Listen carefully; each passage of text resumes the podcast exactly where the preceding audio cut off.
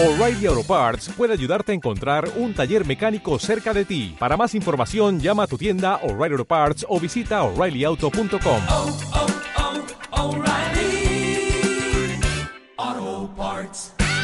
El contenido de este programa, entrevistas, comentarios y opiniones son responsabilidad de conductores e invitados. Om Radio presenta.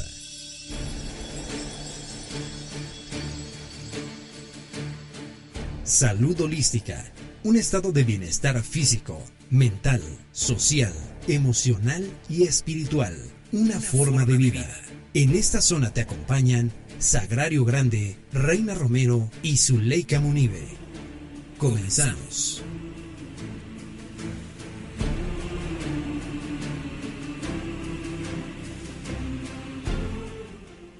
Hola, muy buenos días. Ya estamos aquí de nuevo en este jueves, ya un poco frío. Empezaron Ay, las sí. temperaturas Ay, sí, ya. bajas, ¿verdad?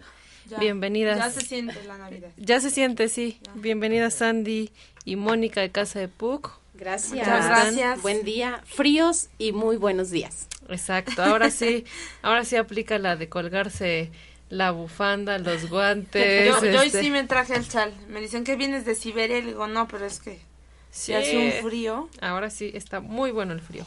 Pues bueno, hoy nuestro tema es ser auténticos desde la infancia, ¿no? Que, wow, suena bastante, pues bastante intenso porque Así es. que empieces a, a- a definir y a ser auténtico, o sea, desde, sí, como adulto Eh, es difícil, ¿no? Pero creo que ahí está la clave. Si empezamos desde pequeños, pues va a ser obviamente para toda la vida, ¿no? así es. Y pues bueno, para iniciar este programa les tenemos esta frase que obviamente pues va encaminada en lo que es nuestro tema. La clave del camino es no tener miedo, ¿no? Y qué fuerte, de trumpa. Entonces, bueno, pues platícanos un poco más, Mónica. Claro, muchas gracias. Hoy es jueves, dijera Sagrario, y nos toca hablar de, de educación de niños grandotes, medianos y adolescentes. Y entonces, justo ayer que estábamos platicando con Reina, en la noche, para afinar el detalle de nuestra, de nuestra conversación hoy, recordé que la vida empieza a cambiar cuando uno deja de tener miedo. Así Y entonces investigando de, pero ¿por qué tenemos miedo?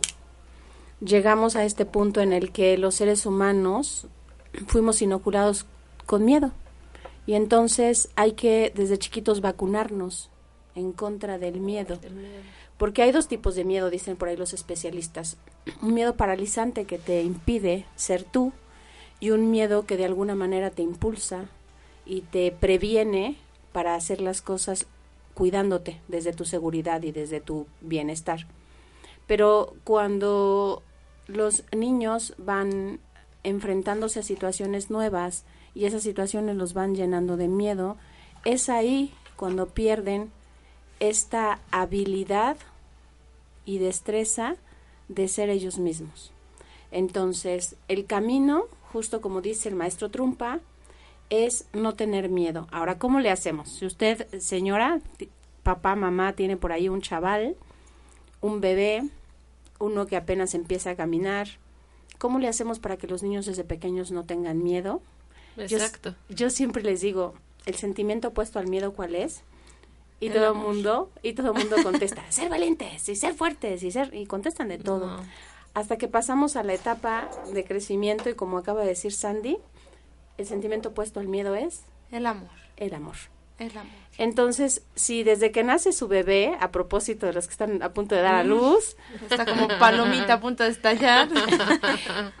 usted llena a su bebé de amor y todo lo que hace usted en relación a la formación de su hijo lo hace desde el amor, entonces su hijo tendrá, porque es un ser humano, tendrá miedos, pero miedos que lo lleven hacia protegerse, no hacia paralizarse.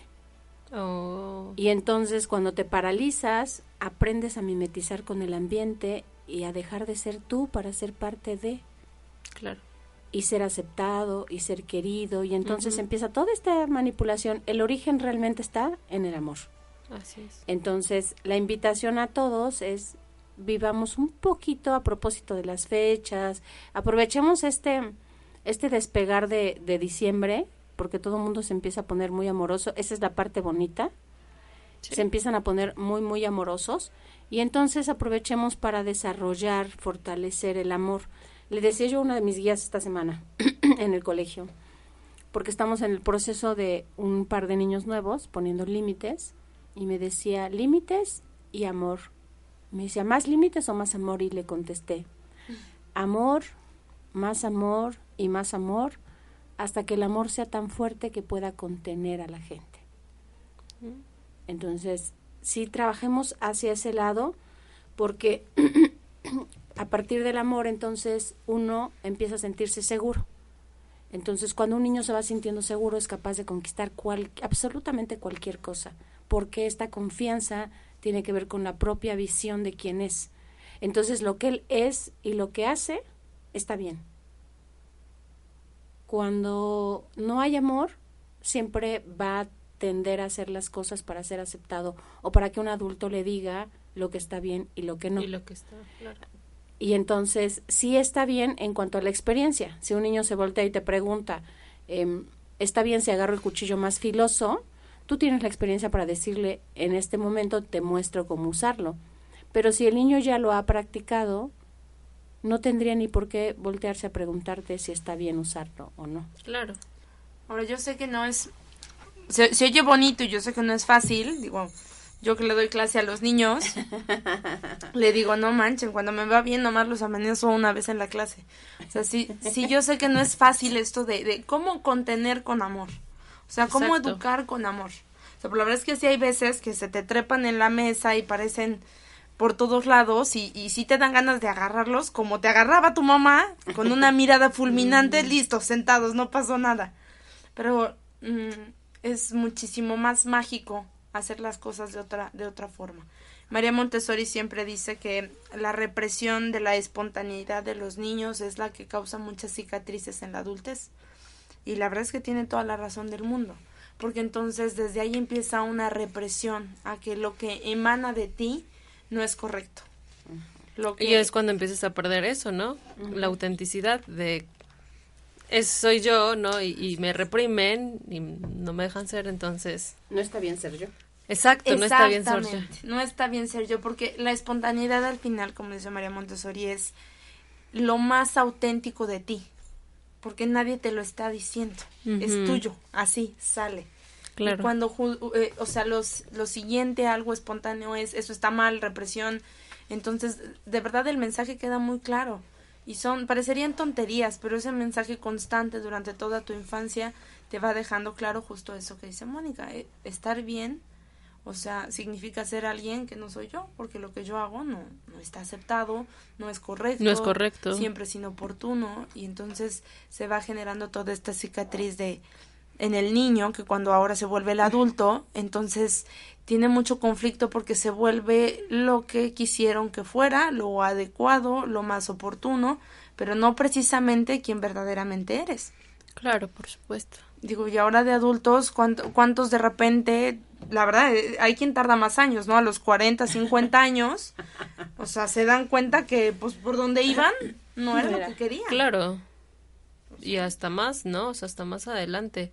Cuando también ya causamos a veces como daño a la propia familia, ¿no? Claro. Cuando ya le transmitiste todo, todo eso eh, a tus hijos, ¿no? A tu pareja y terminaste pues en problemas, ¿no? Rompiendo todos esos lazos que en lugar de vincularse, Claro. pues destruyeron, ¿no? Y, y van desde cosas sencillas como escoger una carrera equivocada, estudiar algo que tal vez no era tu pasión y después de años descubrirlo, hasta eh, reprimir, por ejemplo, tu preferencia sexual. Hay muchas parejas que llevan 30 años de casados y se divorcian porque la mamá se da cuenta que resulta que pues, no le gustan los hombres. Sí. Y son 30 años de matrimonio, con hijos, con todo, y, y parecieran cosas catastróficas, pero al final eso es importante, ser auténtico en la infancia, Claro. Desde. desde la infancia. sí. Desde la infancia. Esto que acaban de decir es bien importante, porque al final de cuentas, que es algo que tú trabajas mucho, Reina, cuando la gente reprime lo que es y si nos vamos al lado emocional, entonces tanta represión va generando eh, que el cuerpo físico sea desafortunadamente el contenedor de eso que no expresamos. Así es. Entonces, eso se convierte en enfermedad.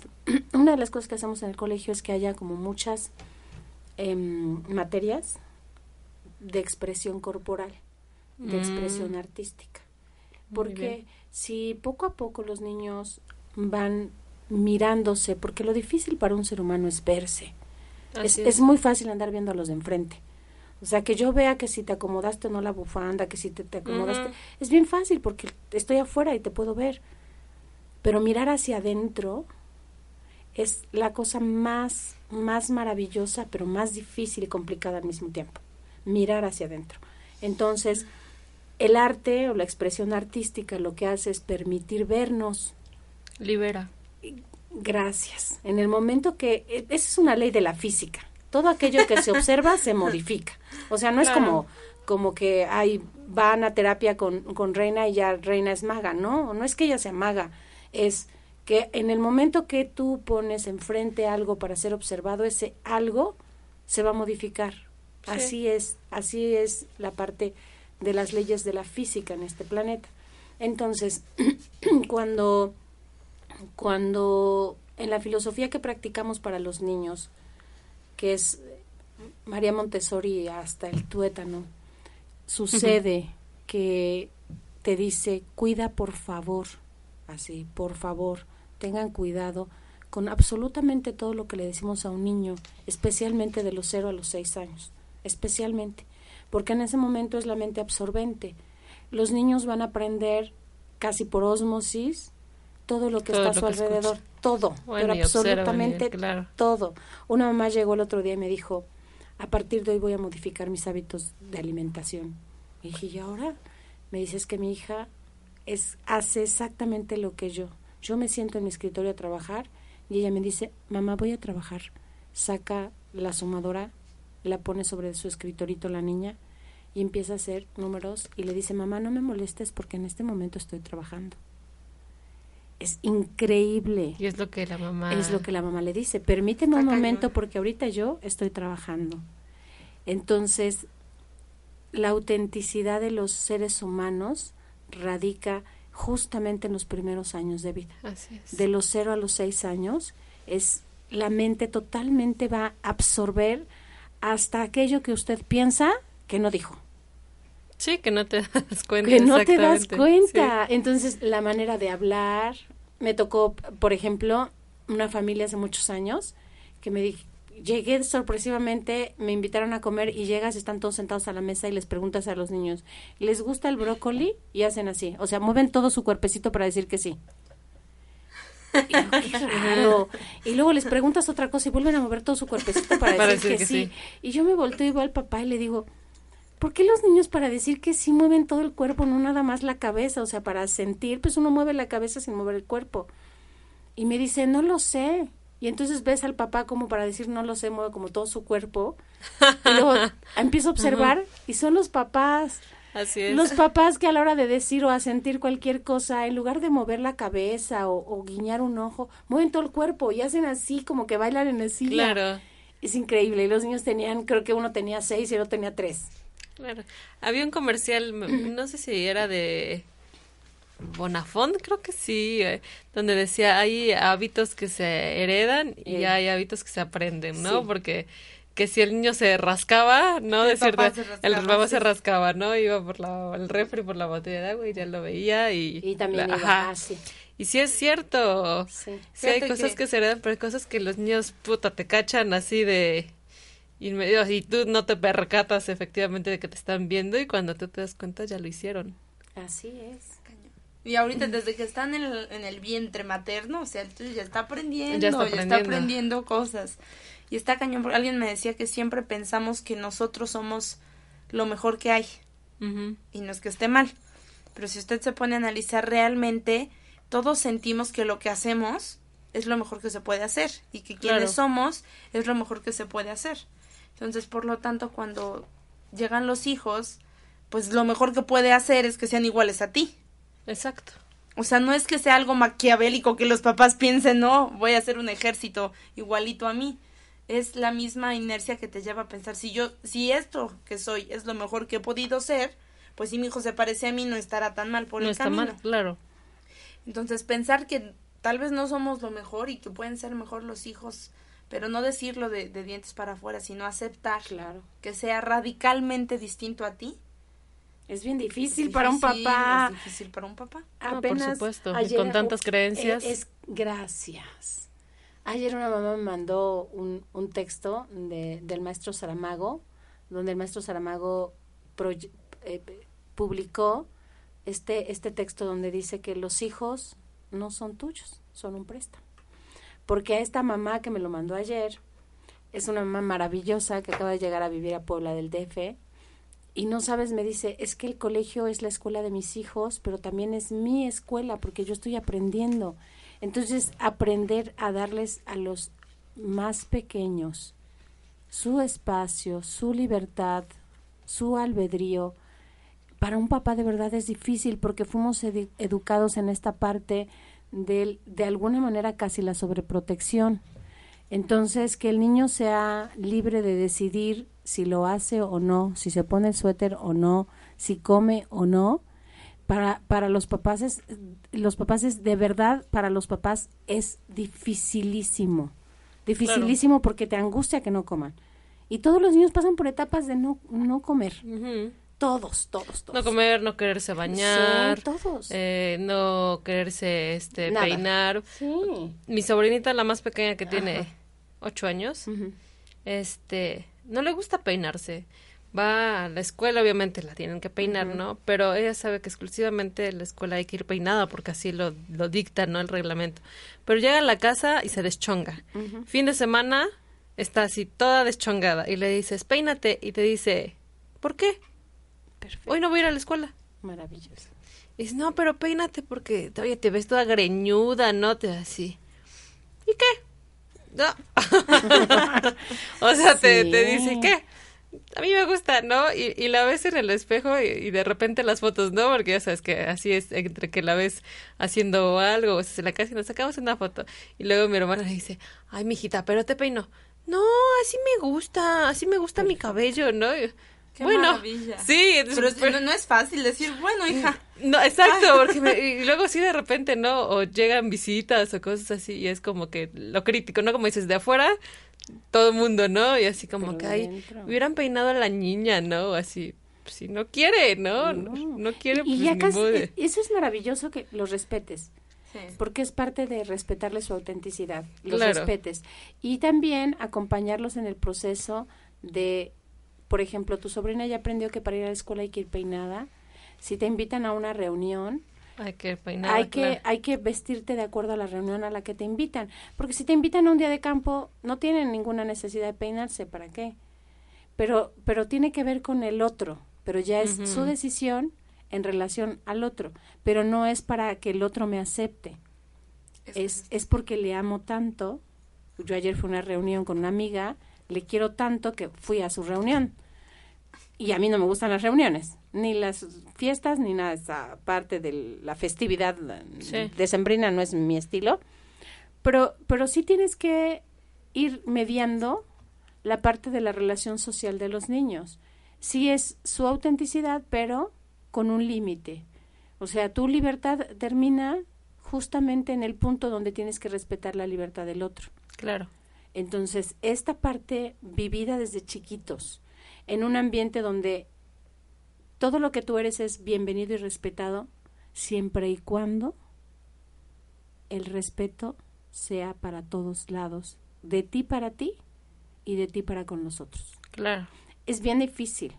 Cuando son pequeñitos, la parte de los límites les cuesta mucho trabajo y a los papás más. O sea, por ejemplo, en el colegio los, los chavos más, los críos más pequeños, en, de, de entre 6 y 12, por ejemplo, un crío el otro día le cortó el pelo así a una niña, ¿no? Qué raro, eso es lo, lo clásico Sí, que lo y entonces, pues, no, digo, no, no le cortó, pero sí un pedacitito de pelo, ¿no? Y va la niña y le platica a su mamá, ¿no? Y, y la mamá, ¡oh! Susto. Y cuando la niña le platica completo, es que él me dijo que si yo quería regalarle un poco de mi cabello. Y yo le dije que sí. Ah. Entonces dice la mamá, bueno, o sea, bueno, este es parte del respeto. Claro.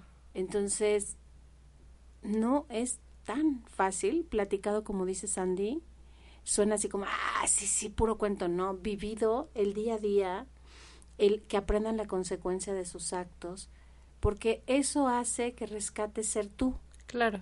que la consecuencia de los actos que vas haciendo te guste, porque ese es ensayo-error, ensayo-error, ensayo-error. Entonces, si están en casa, los papás que son los que tienen que convivir un ratote con los chavales antes de ir a la escuela, si solamente se dedican a observarlos y permitirles ser ellos, y usted pone los límites firmes en casa. O sea, firmes no quiere decir duros, no quiere decir crueles, quiere decir solo eso, firmes. En esta casa se come a tales horas. Claro. Tú puedes hacer lo que quieras. No quieres comer, no comas. Recoge usted la comida y se cena a tales horas. Y se toma un lunch a media mañana, a media tarde. ¿Lo tomas? Qué bueno, ¿no lo tomas? El médico Claro. lo dice. Digo, ahorita no está Zuli para que, para que pudiera confirmar esto, pero los médicos lo dicen. Sí, y qué bueno, porque yo me acuerdo, yo fui este de las niñas que no se podía parar de la mesa hasta no terminar de comer, y sí era melamendrosa de chiquilla, ¿no? La Sí, verdad claro. sí. Pero era esa creencia de tienes que comer y, y te comes lo que te estoy dando, ¿no? Y me pasaba horas, pero así eternamente horas. Llegaba de la escuela a las dos de la tarde, ¿no? Las cuatro y seguías Y eran sentada. las cinco y yo seguía sentada en la mesa, ¿no? Y ya lo tomaba como, pues hasta jugaba, ¿no? O sea, le comía tantito y ya le ahí. Llega un momento, obviamente, en que las mamás tienen que hacer sus cosas, ¿no? Claro. Se iba tantito por ahí, cuando se daba la vuelta yo le echaba la comida a la planta o lo tiraba en el lavabo, ¿no? Ah, Le sí. hacía y ya quedaba como poquita ya. Ya eso ya no, lo puedo dejar porque ya me comí lo demás, ¿no? Y te enseñas a hacer como ese tipo de trampas. Gracias. Mi, mi mamá recuerdo que la única vez que me dio una regañada así, pero una buena regañiza y que casi me agarran nalgadas, no nada más porque vio mi cara así de... De susto. Sí, los sándwiches, no me gustaba el jamón. Ya desde siempre. Sí, no me gustaba. Y cuando me ponía el sándwich de jamón, yo llegaba de la escuela y lo metía abajo del colchón. O sea, porque llegaba y me mandaba luego, luego, cámbiate el uniforme, ¿no? Y te vienes a comer. Y entonces llegaba de la escuela, sacaba el sándwich de la mochila y lo metía abajo del colchón, ¿no? No porque ya de después, más tarde, cuando revisaba la tarea y eso, me revisaba la mochila, ¿no? Claro. Pero pues como me daba chance irme a cambiar, y un día escombró, ¿no? Y ya sabes que volteó el colchón y todo. ¿Cuántos sándwiches? Yo creo que habían como 10 fácil, ¿no? Madre mía. Sí, ya te echabas a perder, unos ya ahí con gusanitos, Y todo, no sé verdes, qué. todo olía horrible.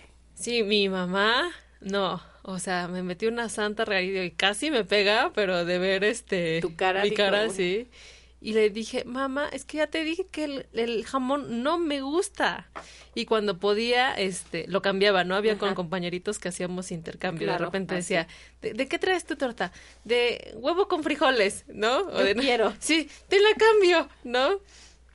En ese momento, este, mi mamá tenía un muy buen trabajo, ¿no? Afortunadamente. En es- y donde eh, trabajaba le daban como mucha ayuda y mi mamá obviamente trataba como de, me ponía un super lunch, ¿no? Ajá. Pero yo no comía mucho, era una niña así melendrosilla y de... De, de- de todas maneras, Sí. siempre ha sido de comer poco. Sí. Pero el caso es que para ella era como, este, pues le puedo comprar ahorita, ¿no? O darle un buen jamón, ¿no? Porque que coma bien ahorita, ¿no? Porque ya sabes que hubo un momento antes como de escasez, Ajá. ¿no? Antes Y entonces ahora hay que compensar. Sí, ahora. Y yo, mamá, es que no me gusta, mándamelo de mermelada, mándamelo con puros frijoles, mándamelo con puro aguacate, no, pero no me pongas jamón, no me gusta. Y esos eran los que dejaba. Entonces, Oye, y le preguntas qué, como que qué ahí- pasó después. Después de ahí ya fue que, este, bueno, pues sí, obviamente me, regañó y este, y ya sabes lo clásico de cuántos niños hay en el mundo que no tienen que En comer, África, en sí, África. y tú desperdiciando, que eso no es bueno, que Diosito se va a enojar, que ta, ta, ta. Bueno, después de que ahí mi, mi cara de, de miedo también, de que no me vayas a pegar, ¿no? Y la lloradera y todo, Después ya como al otro día me dijo, ¿de verdad no te gusta el jamón? No me gusta, ¿no? No me gusta, por eso no me los como. Y ya no me volvió a poner sándwiches de jamón. Gracias, señora. Después fuimos al doctor, ¿no? Porque todo mundo, ¿no? Y ya sabes que eso pasa como mamás, ¿no? Digo, ahora yo creo que me va a pasar, pero tú, tú dices, bueno, pues lo ves bien al niño, está este, jugando, esta vez yo te veía muy normal, pero siempre los tíos o las vecinas, lo que sea, está muy flaquita, ¿no? Ay, sí, todo el tiempo. Llévala, sí. Que, que la lleven al doctor, ¿no? Que le den suplementos, que le den no sé qué, ta, ta, ta. Ya cuando me llevó al doctor y el doctor afortunadamente también dijo, pues si no le gusta que no se lo coma. Ay, no, gracias o sea, sí. al doctor. Sí está bien, o sea, si la niña ta, ta, ta, sí está, está en un peso, o sea, no estaba ni desnutrida, estaba en un peso límite normal, ¿no? O sea, podía subir un poquito más, pero No pasaba nada. Pero es Pero que toda la esa es una gran y eso. hazaña porque tu mamá te escuchó y al final lograron ese acuerdo. O sea, es tan fácil. Pero si tú escuchas, tuviera, la, bueno, Claro. no tu mamá, pero en general las mamás, si ponen un poquito más de atención o papás y también profesores, por ahí profesores, este, sí, si es escuchas cierto. a los niños, te evitas estas situaciones porque entonces no tienen que esconder, sino simplemente ver qué es lo que pasa. Les quiero compartir esta frase del libro de María Montessori que me encantó, que dice, este es el deber más urgente de la educación. Y en ese se- sentido, liberar es conocer. Se trata, pues, de descubrir lo desconocido. Y justo eso para nosotros es como lo máximo, o sea, liberar es conocer. Claro. Eso es bien importante. Hay alguien en la escuela que, por ejemplo, la mamá está sorprendida porque casi casi dice, pero ¿qué le pasó a mi hijo? No, que aquí no sé qué tanta cosa decían, ¿qué le pasó? Le digo, pasa que está siendo quien es. Está siendo liberado. Claro, está siendo el mismo. Cuando le das la libertad, sale quien verdaderamente es. Y ese es tu hijo, esa es tu hija, así es.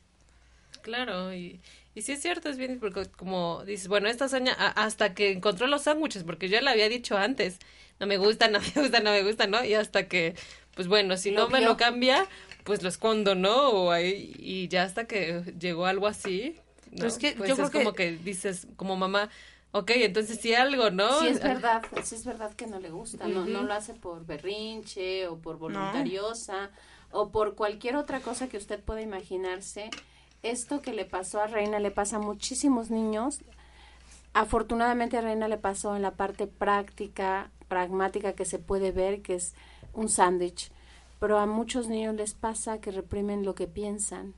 Claro. Hace, yo tuve en sesiones hace muchos años a alguien que llegó realmente porque bastante insegura, muy, muy insegura. Y una de las anécdotas que le marcaron en su vida es que la profesora le pidió hacer un dibujo, dibujó montañas, y del lugar donde ella era, porque no es mexicana, pues no hay, no hay montañas rosas, ¿no? Este, y si nosotros podemos ver el reflejo del sol al atardecer en una montaña, pudiera verse malva, rosa. Y la profesora le dijo que era una tonta, que porque las montañas eran cafés. En su país las montañas son cafés, por, por el tipo de vegetación, las montañas son cafés. Y cuando llegó ella a México de visita, me dijo, hombre, pero en este país las montañas son verdes y son amarillas y son... Claro. Sí, pues depende para dónde vayas. Pero esta cosa le marcó la inseguridad para muchos años en su vida, porque nadie respetó su autenticidad. Y recién nos fuimos de paseo a un lugar donde hacen imágenes de latón y vimos un, un nacimiento que hacen nuestros artesanos mexicanos y está un buey y la vaca. El, no, está un, bue- un burro y un buey, ¿no? En el nacimiento típico mexicano. Y entonces el, el buey está pintado de verde y el burro está pintado de rosa. Y nosotros brincamos de gusto de ver a un artista pintando los seres y los objetos del color que su creatividad le da. Claro. Son dos cosas diferentes en el sistema cuando uno aprende. Cuando vas a la escuela hay dos momentos bien importantes. Uno se llama aprendizaje de los conocimientos ya descubiertos y el otro es creatividad. Creatividad. Y es esa anécdota que les cuento yo que estaban las dos chavalas en el colegio discutiendo porque estaban juntas y una estaba haciendo una presentación de triángulos y la otra estaba haciendo un dibujo y la que estaba haciendo triángulos se voltea y le dice, pero ¿cómo crees? De los árboles no nacen corazones y no es posible que a las nubes les, les caigan flores porque estaba haciendo una cosa maravillosa la niña. Y entonces la niña se queda así con cara de, ah, lo estoy haciendo mal. Se me queda viendo, ¿no? Entonces me acerco a las dos y le digo, mira, tú estás haciendo un aprendizaje. Esto alguien ya lo descubrió, Pitágoras fue muy, muy importante, los triángulos y la clasificación de triángulos y toda esta parte. Es maravilloso esto que estás aprendiendo, tú decidiste aprender eso. Pero ella ahorita está creando. Porque eso tú tienes razón, eso no es así en la vida real, pero sí en su imaginación. Este es un momento creativo. Y entonces les empecé a contar la vida de Pablo Picasso y de cómo Pablo fue respetado cuando era niño en ese sentido y cómo llegó a ser un gran pintor y creó grandes corrientes gracias a ser un niño auténtico, un ser humano auténtico. Lo más difícil para los seres humanos es este proceso de crecer, por eso papá les pido que pongan muchísima atención y hace rato Sandy les leía que pongan muchísimo oído. El secreto para acompañar a los chavales que van creciendo se llama escuchar Escuchar. y observar. Usted siéntese y escúcheles y observe. No se prejuicie, no desde sus miedos, porque por ahí una mamá alguna vez me decía, no, pero es que yo pasé por la adolescencia sé lo que se hace perfectamente. Y tú ves que el chaval no está haciendo lo que su madre hizo, ni su padre tampoco. No, No lo observan. O sea, el chaval se acerca a mí y me dice, ¿tú crees que yo viendo lo que mis papás han batallado y sufren fumando, ¿tú crees que yo fumaría? Le dije, yo no sé, tú dime. Claro que no, no lo haría nunca. O sea, detesto el olor a cigarro, mi casa huele a cigarro, mi ropa huele a cigarro, yo no quiero fumar. Y la mamá estaba toda prejuiciada porque no observa, Claro. no observa. Entonces, Está tan enfrascada en sus miedos que efectivamente. Y, y en todas estas creencias con las que crecemos, lo que es bueno, luego le voy a poner una etiqueta. ¿Esto es bueno? Esto no. Y es que es que es bien fuerte cuando vas pasando de la adolescencia. Yo que estoy más cerca, más cerca que ustedes. Ya dos. presumió, ya presumió. Bueno, sí, o Reina sea, también está muy chiquita. Bueno, Reina también. Sí, claro. Ah, Pero sí, sí es un hecho que, o sea, cuando pasas la adolescencia es todo un tema, ¿no? claro. Porque estás como escogiendo, literal escoges, como escoges qué ponerte en el closet, así escoges. Sí, así escoges a la vida. Escojo que me va a gustar el rock, escojo que me va a gustar el arte contemporáneo, escojo que me van a gustar las zanahorias. O sea, de verdad es una escogedera y tienes que, que haber tenido una infancia muy auténtica lo más posible para entonces escoger lo que es fiel a ti Así y no es. dejarte llevar por lo que está de moda.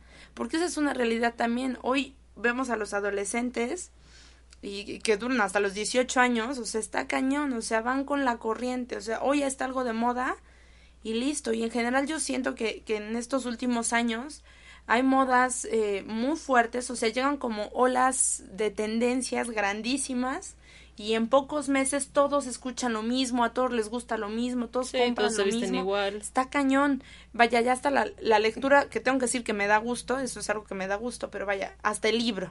Todos Sí, leen el cierto. mismo libro.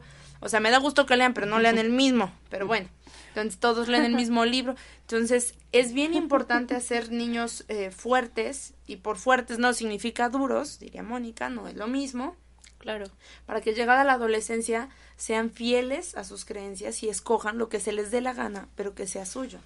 Así es. Porque después cuando termina la adolescencia y ya nos volvemos adultos, de repente cada vez se hace más difícil cambiar de, de elección, cambiar de opinión. O sea, se, se, se va haciendo un poco rígido el carácter y conforme pasan los años, de repente uno se pregunta, pero ¿en qué momento empecé a hacer algo que no me gustaba? Claro, y Desde no te das cuenta.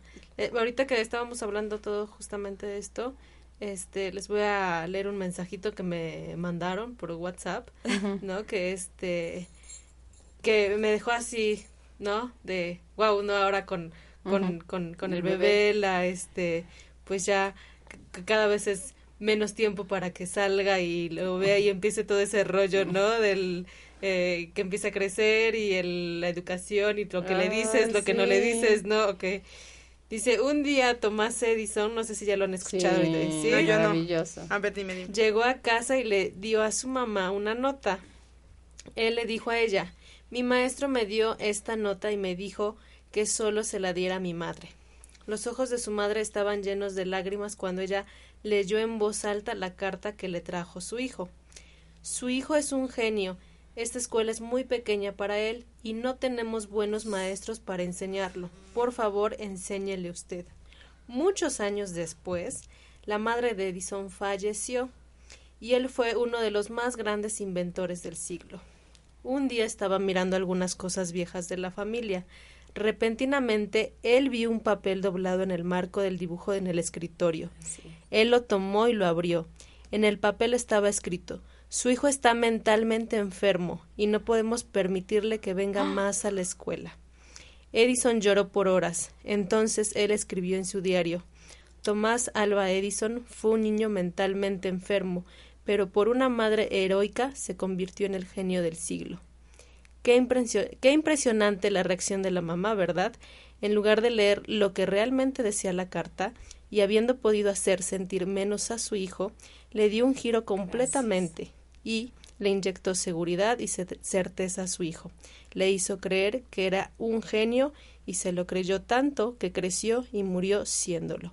Es asombroso el poder que tienen los padres sobre los hijos. Está cañón. Y entonces él Wow, sí. Sí, fue sí. auténticamente un genio. Está Sí, yo me quedé así pasmada, ¿no? Porque sí, sí es cierto, ¿no? O sea, desde que están por llegar a tu vida tienes un poder impresionante, o sea, desde seleccionar, ¿no? Como en gestación, qué voy a comer, qué no voy a Todo. comer, qué voy a pensar, qué no voy a pensar, ¿no? ¿Qué, qué comentarios sí voy a aceptar, qué no, ¿no? Porque hasta eso, ¿no? Que, que te dicen algo y tú, ay, ya me estoy angustiando, ¿no? Y, y que esto no debe ser así, ¿no? Y no es que... Y tienes que seleccionar así como el menú, ¿no? Este pensamiento no, fuera. Este pensamiento Este- no. Este sí, me gusta, no, este...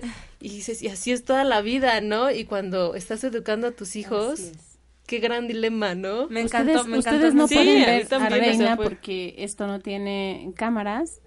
A Reina se le inundaron los ojos al leer esto porque justo lo que ella sintió es lo que sienten todas las madres. Claro. Es el poder y la responsabilidad de ejercer ese poder con la mayor sabiduría posible. Mamás, papás, porque luego no los papás piensan que, que no existen, pero sí existen, porque son maravillosos. Desde el amor, nada más eso. Desde el amor, desde el amor, desde el amor. Siempre, siempre, siempre, siempre. Y yo, y yo agregaría a los docentes.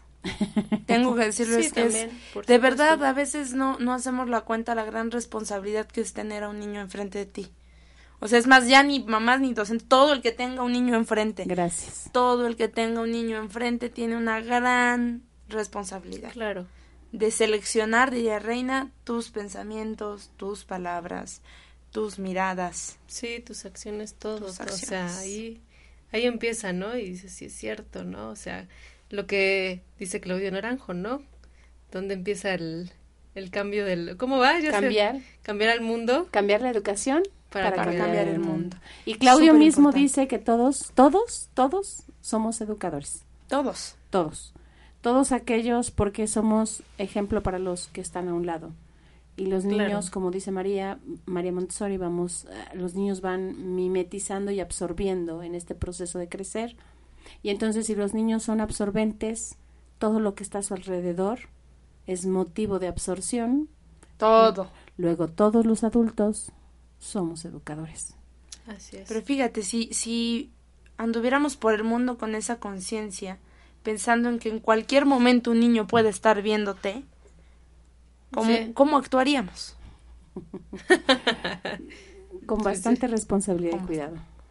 Así. Así, así. así debería ser, pero bueno. Así debería ser siempre. Sí, esto, esto de ser auténticos no está, no está fácil. no.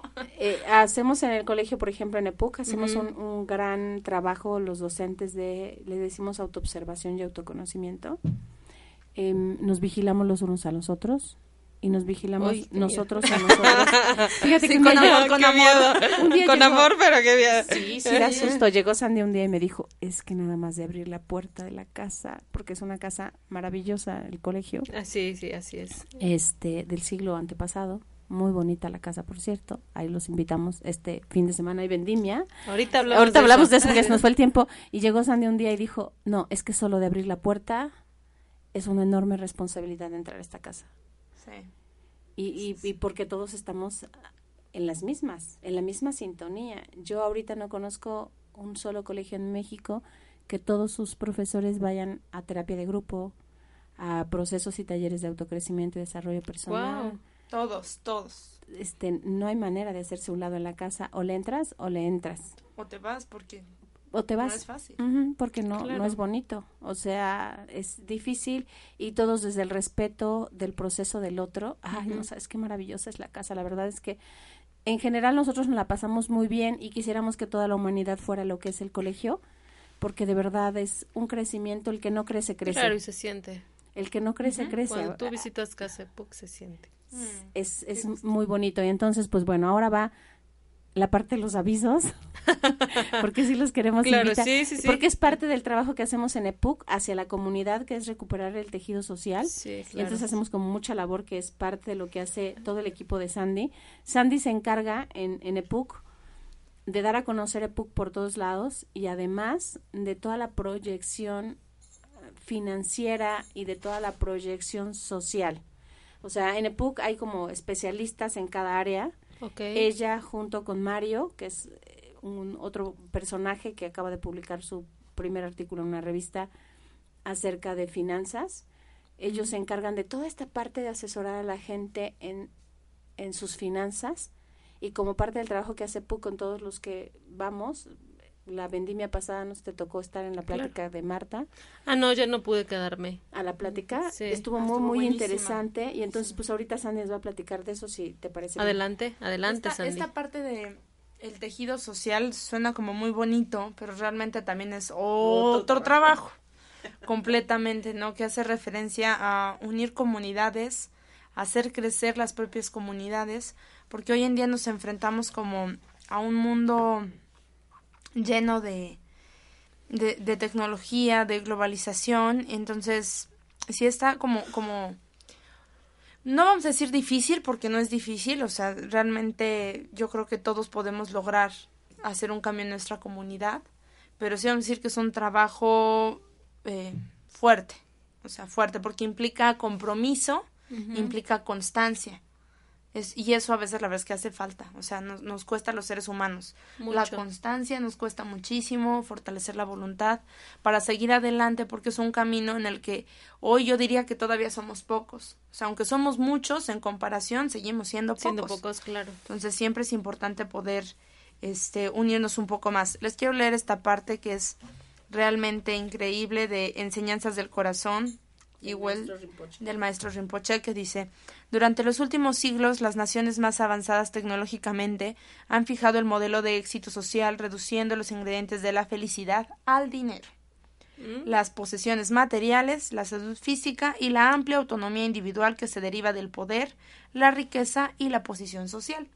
Siguiendo este modelo, la mayor parte del mundo actual sigue concediendo una importante y extrema eh, poder a la riqueza, el crecimiento económico, el individualismo y la libertad personal.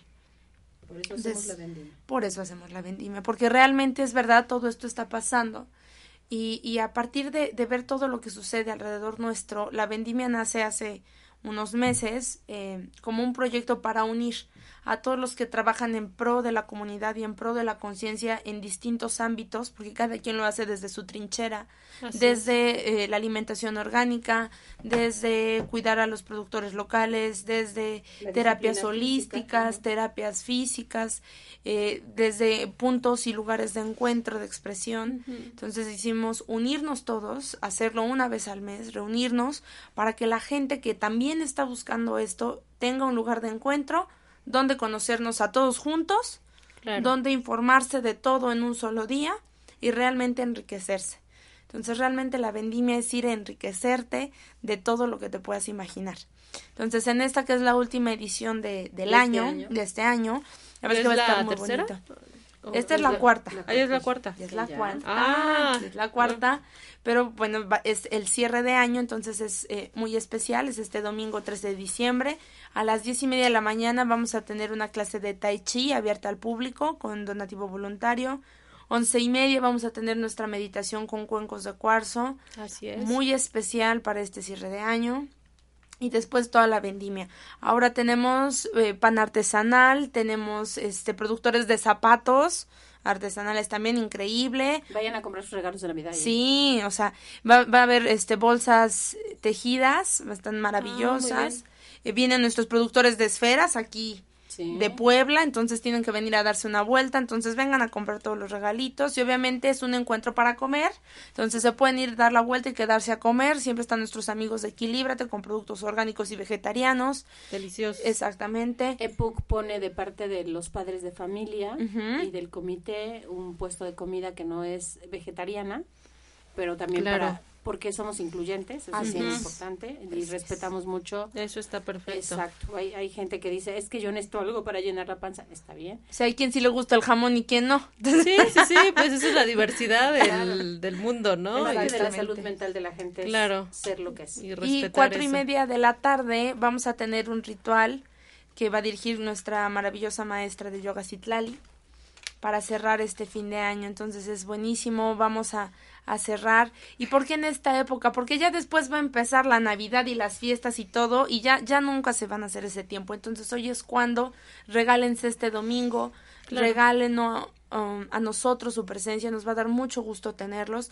Y bueno, por ser este fin de año vamos a tener abierto el spa del colegio todo el día, entonces hay Toda masajes cortas, exactamente, y todas las vacaciones, todas las 16 de vacaciones. septiembre, 710, San Andrés Cholula. Llámese la dirección. De- exactamente, o sea, usted sigue por la Bienvenidos 16. los peludos. Sí. Los peludos hacemos referencia a las mascotas, Sí, ¿verdad? sí, Porque sí. alguien me decía, o sea, si estoy peludo, ¿puedo ir al spa? También, También. también. Pero es porque es un abierto, eh, digo, un espacio también para los animalitos. Porque la verdad es que es maravilloso. En la casa tenemos dos perras que amamos Mis inmensamente. Ah, van a ir nuestros amigos de Cacha para vender este todos los productos para gatitos. Y ahora vienen unos nuevos amigos que venden todos los productos para perritos. Wow, bueno. perfecto. Entonces, sí. Recuerden, 16 de septiembre pasando la presidencia de San Andrés Cholula, el Zocalito, dos calles y media del lado izquierdo, la maravillosa Casa Rosa. Ahí los esperamos, de verdad. Dense oportunidad porque es un ambiente familiar y es Así bonito. Como dice Moni, completamente incluyentes, desde el niño hasta el abuelito pueden ir. Hasta el perro. Sea, hasta el perro, El todos. O sea, no, no hay pretexto de con quién se queda. ¿no? Exactamente. Toda la familia puede ir y pues ahí los esperamos con la parte de Yuga Dharma, la meditación con cuencos, que también va a ser algo especial justamente para Porque despedirnos de, de fin de año. Y pues bueno, nosotros en Yuga Dharma los seguimos esperando también eh, sábados y domingos con clases de donativo voluntario, sábados de 9 a 10 de la mañana Hatha Yoga, de 10 a 11 de la mañana meditación, los domingos de 9 a 10 Hatha Yoga y de 10 a 11 Kundalini Yoga justamente con Citlali, Con ¿no? Citlali, que es maravillosa. Sí, prueben una clase y los esperamos. Los invitamos también el próximo jueves, extendemos la invitación. El día 18 cerramos este en, en Yuga Dharma, hacemos nuestro cierre de actividades también con una meditación especial a las 6 de la tarde. Y este y a las 7 de la tarde va a ser la posada, ¿no? Entonces, ahí para que para que lleguen y lleven a los niños, ¿no? Lo importante es como seguir transmitiendo la, la tradición, ¿no? De la Navidad y obviamente convivir, ¿no? Entre todos. Pues bueno, muchísimas gracias, que tengan un excelente día. Gracias. Aprovechen la Navidad para desarrollar el amor. Se los encargo. Bye. Bye. Bye, saludos, bonita Navidad.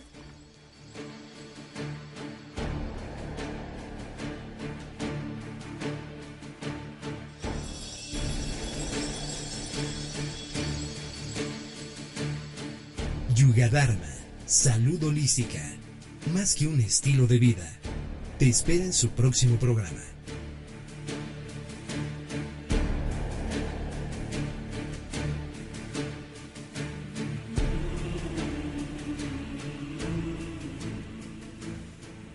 Esta fue una producción de Home Radio. Dale más potencia a tu primavera con The Home Depot. Obtén una potencia similar a la de la gasolina para podar, recortar y soplar con el sistema OnePlus de 18 voltios de Ryobi desde solo 89 dólares. Potencia para podar un tercio de un acre con una carga. Potencia para recortar el césped que dura hasta dos horas. Y fuerza de soplado de 110 millas por hora. Todo con una batería intercambiable. Llévate el sistema inalámbrico OnePlus de 18 voltios de Ryobi. Solo en The Home Depot. Haces más. Logras más.